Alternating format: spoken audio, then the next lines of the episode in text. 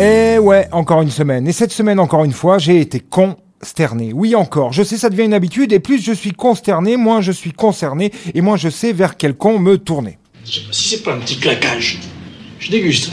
Ah ça, ça ne manque pas, les teubés en tout genre, mais ce n'est pas à vous, habitués de cette bafouille, que je vais la prendre, c'est sûr. Mais quand même, il faut bien le dire, on n'est pas bien équipé en termes de dirigeants, législateurs et autres décisionnaires.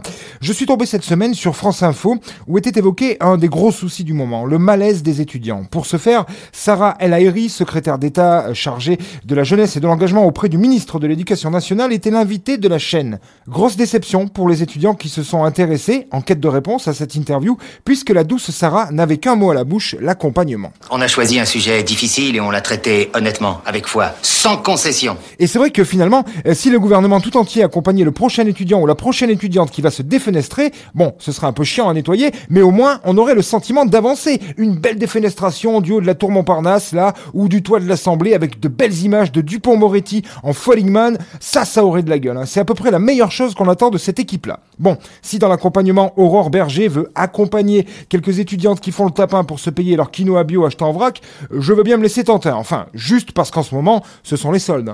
On n'est pas dans un grand scout, mon vieux, épargne-nous des problèmes de puberté, tu seras gentil. Euh, Tout délire pervers mis à part, j'ai beaucoup de compassion pour nos pauvres étudiants et étudiantes. hein. Ils ont entre 18 et 25 ans pour la plupart, l'âge où on est de toutes les ambiances, de toutes les nuits blanches, de tous les excès, de tous les léchouillages, et je ne peux m'empêcher de me poser la question depuis le début de cette folie covidienne, mais comment font-ils? Franchement, si j'avais 20 ans aujourd'hui, j'aurais déjà pété un plomb. Déjà que la vie étudiante en temps normal, ça n'a rien à voir avec la fin d'adolescence de Kate Middleton, mais alors là, cette année, c'est chaud. hein. Et tout ce que nos chefs proposent, bah, ce sont des repas à 1 euro et la possibilité d'éventuellement aller faire quelques selfies en amphi une fois par semaine. Non mais quel foutage de gueule L'étudiant, il s'en branle de ça. Il veut des concerts, des soirées, du théâtre, des open bars, qu'on redonne son vrai sens au sigle PCR, à savoir plan cul régulier. Je suis désolé, la province m'excite. Et puis attention, désormais toutes les personnes dites fragiles vont être fichées, au cas où, au moins ça créera de l'emploi. hein. 70 millions de fiches, il faut les faire quand même. hein. Heureusement, pour nous sortir de ce marasme, les concurrents du Vendée Globe, confinés sur leurs panneaux publicitaires flottants depuis 80 jours, nous sont revenus, du moins pour les meilleurs. Euh, ce qu'il y a de bien pour eux, c'est qu'ils auront rien loupé. Pour nous, reste la satisfaction de se dire que dans cette grande bataille maritime des assurances santé, l'être humain est encore capable de grandes choses. Tu seras privé de foot dimanche Oh non, mon père, soyez pas vache, pas le foot Petit misérable Et puis ce jeudi après-midi, on s'est encore régalé hein, avec euh, l'ami variant, euh, l'ami Véran, oui, on sait plus, au sommet de son art, hein, pour ne rien nous annoncer de plus, finalement, si ce n'est qu'il y aurait apparemment une épidémie dans l'épidémie. Bah oui, une grosse épidémie de faux cul au milieu de l'épidémie de connards. Ouais, merci, on avait vu. De toute manière, faudra bien qu'il s'en aille un jour. Il vit pas définitivement chez nous.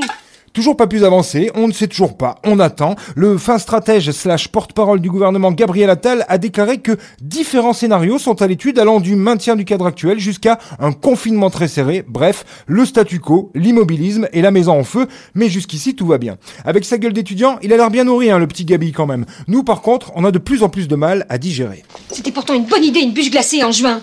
La solution, l'exemple, est peut-être ailleurs. hein. J'attends de voir comment ça tourne aux Pays-Bas, mais c'est pas impossible que j'y émigre pour ouvrir ce coffee shop slash maison close slash moulin à vent dont j'ai toujours rêvé. Allez, bonne bourre mes petits consternés. On a surtout coupé dans, dans les discussions. Ouais, là, c'est- Voilà, C'était interminable, ces discussions. Mais, mais qu'est-ce qu'ils font à la place? Ils partouze C'était la semaine de Vinceau. Il n'a encore pas fait grand-chose. Hein.